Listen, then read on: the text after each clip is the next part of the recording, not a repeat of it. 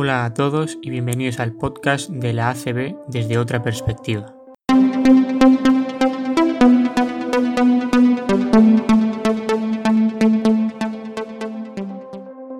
Yo soy Jorge León, fanático de baloncesto y jugador federado, ahora inmerso en este nuevo proyecto, que pretende divulgar la cultura del baloncesto español. Hoy en día es muy fácil encontrar en distintos medios de comunicación programas sobre deportes, pero cuando habla de baloncesto suele ser sobre todo NBA. ¿Por qué no ahondar en una de las ligas más importantes de Europa? La Liga Española, la ACB.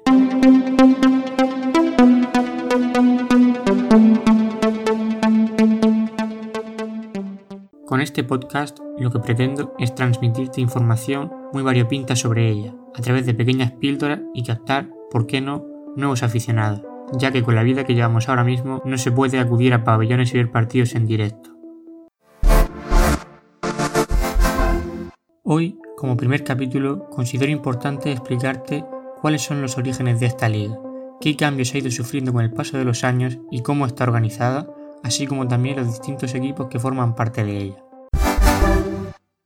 Lo primero que voy a hacer es trasladarte al 11 de septiembre de 1983, día en el que la Asociación de Clubes de Baloncesto, ACB, tomó las riendas de la Liga en sustitución de la Federación Española de Baloncesto.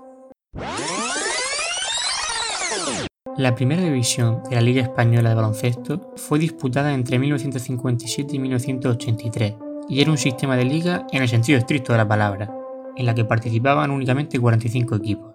No existía lo que hoy en día conocemos como playoff, por lo que todos los participantes, cuyo número fue aumentando, la verdad es que con el paso de los años, se enfrentaban entre sí de acuerdo al calendario establecido por sorteo a principio de temporada. Cuando todos los equipos se habían enfrentado entre sí, se iniciaba una segunda vuelta siguiendo el mismo orden del calendario, pero alternando en el que se jugaban. De esta manera, todos los equipos se enfrentaban contra todos dos veces, una vez en cada campo, en casa y fuera.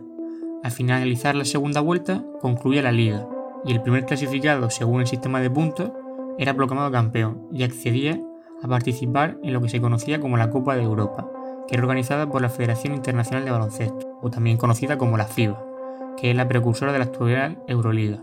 Mientras los tres últimos clasificados descendían a lo que se conocía como Primera División B, y dejaban su plaza a los tres primeros clasificados de, esta misma liga, que ascendían de categoría.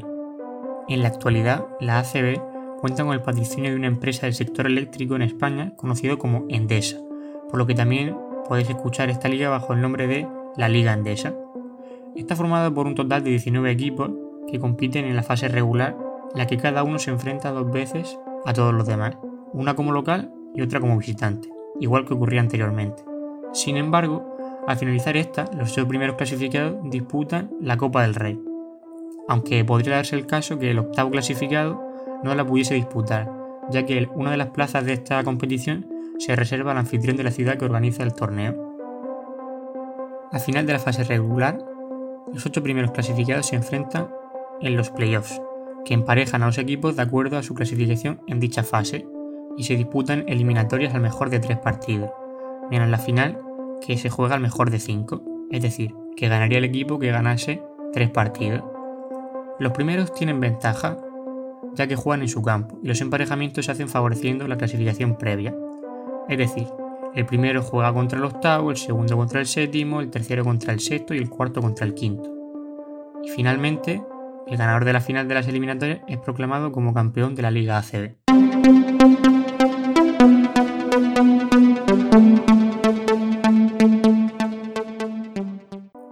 Actualmente, los equipos clasificados en las dos últimas plazas al acabar la fase regular descienden a la categoría inferior, denominada ADECO Oro. Desde la creación de la ACB, solo cuatro clubes han disputado todas las ediciones de la competición: el Real Madrid, el Barça, el Juventud de Badalona y el Movistar Estudiantes.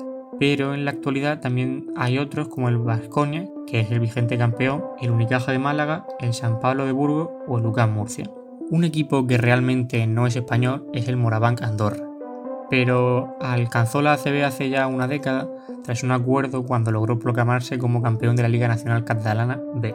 El equipo más laureado de la liga, en teoría, debería ser el Barça con 15 títulos y el Real Madrid subcampeón con un total de 13.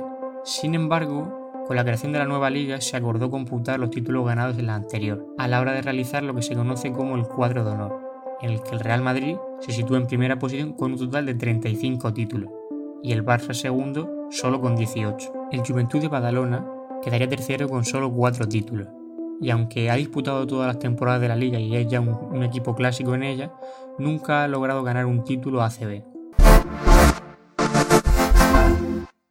Como vemos, la ACB ha ido sufriendo importantes cambios y evolucionando a partir de esa primera división de la Liga Española que existía hace unos años, pero sin duda aún quedan muchos más datos y entresijos que compartir con vosotros.